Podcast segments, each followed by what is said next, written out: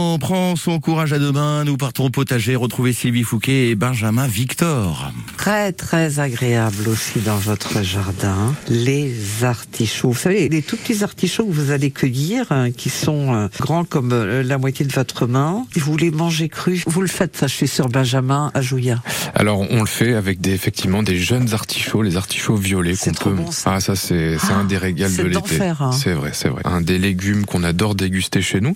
C'est une plante aussi qu'on trouve, enfin moi que je trouve vraiment euh, très jolie parce que on, on a ou la possibilité de la manger ou la possibilité de l'admirer parce que sa fleur est vraiment euh, très jolie. Euh, C'est aussi une plante qui demande assez peu d'entretien au final. On va veiller à garder un sol frais. C'est une plante qui est assez gourmande en nutriments. Donc euh, à la plantation, je prends le soin de vraiment enrichir la terre avec le compost que je fais à l'année en y mettant une grosse quantité. C'est une plante qui adore le compost. Donc vraiment pas hésiter à la nourrir en début de saison.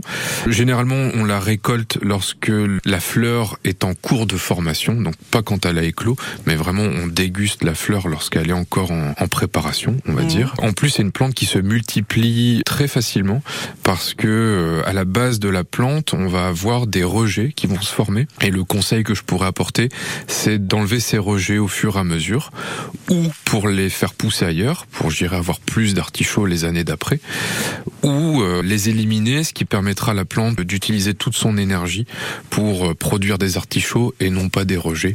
Donc ça permettra une production d'artichauts un peu plus euh, intéressante. D'accord. Comme je soupçonne que vous êtes un fin cuisinier, euh, suis sûr que vous ne les mangez pas que crus, euh, ces artichauts, et que vous vous faites un malin plaisir de déguster le cœur de l'artichaut. Exactement. C'est une préparation qui est très simple. On les fait cuire à la vapeur pendant à peu près une demi-heure, voire un peu plus. On prépare une petite vinaigrette et on déguste même les, pétales. Moi, je- ah oui. Ah oui, il y a- on, on- on racle les pétales avec les dents en l'ayant trempé dans la vinaigrette, c'est un régal. Et ensuite, vraiment, l'apothéose, c'est effectivement d'enlever la barbe, d'enlever ces petits Ça, c'est poils. absolument génial. Mais moi, je vais